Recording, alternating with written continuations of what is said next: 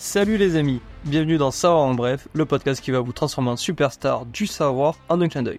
Je suis votre guide James, l'explorateur intrépide des anecdotes historiques, scientifiques et culturelles qui vont vous faire briller en soirée mondaine. Ici, on ne fait pas dans la demi-mesure. Que vous soyez accro à l'histoire, féru de science ou simplement affamé de culture générale, Savoir en bref est votre Eldorado. Imaginez vous balançant des faits épiques sur la construction des pyramides, tout en débattant de la physique quantique et en récitant quelques poèmes de Baudelaire juste pour le style. Ça, mes amis, c'est notre terrain de jeu.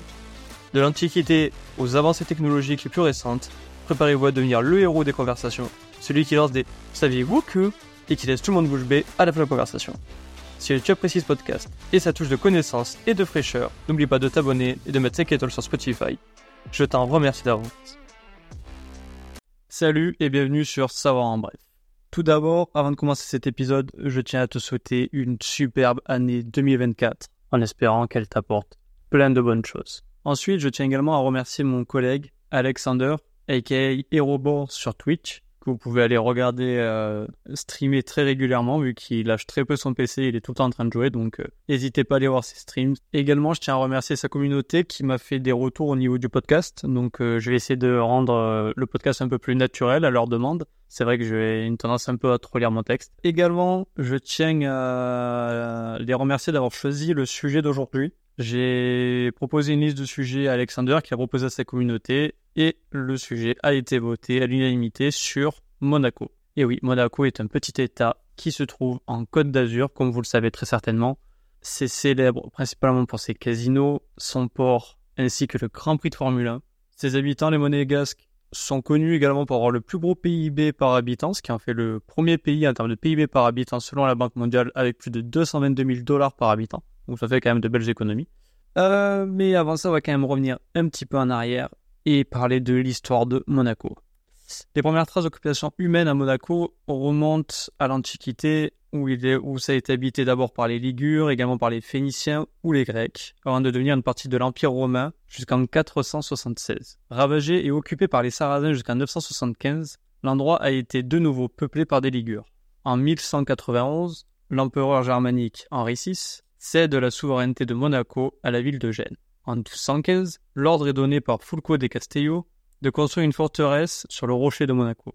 En 1297, Monaco devient une seigneurie lorsque François Grimaldi, qui s'était alors déguisé en moine franciscain, a pu capturer le château de Monaco avec son armée. La famille Grimaldi, depuis, règne sur Monaco, malgré que la principauté ait fait l'objet de nombreuses tentatives de conquête au fil des siècles. Au XIXe siècle, Monaco a établi une relation étroite avec la France et est devenu un protectorat français. Ceci a été formalisé dans le traité de 1861.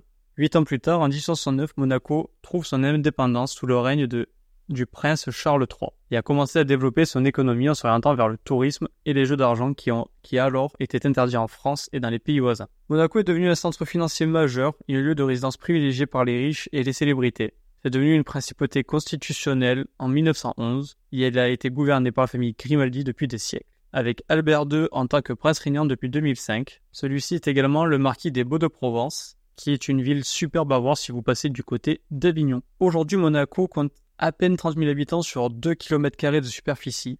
En termes d'armée, le pays a une seule unité qui est nommée la Compagnie des Carabiniers du Prince, qui a pour but de protéger principalement la famille royale ainsi que le palais, qui compte 112 hommes, dont 3 officiers, 15 sous-officiers et 94 militaires du rang, qui généralement sont recrutés dans l'armée française. Monaco est mondialement connu pour sa richesse, sa sécurité, ses événements sportifs prestigieux, ainsi que pour être l'une des destinations les plus prisées de la Côte d'Azur. Je vous remercie d'avoir écouté ce podcast jusqu'au bout. Je vous propose de mettre 5 étoiles, un commentaire et de vous abonner si ça vous a plu. N'hésitez pas également à aller me follow sur Instagram at savoir en bref underscore.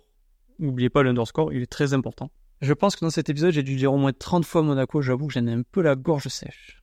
En tout cas, je vous remercie, je vous dis ciao, à bientôt.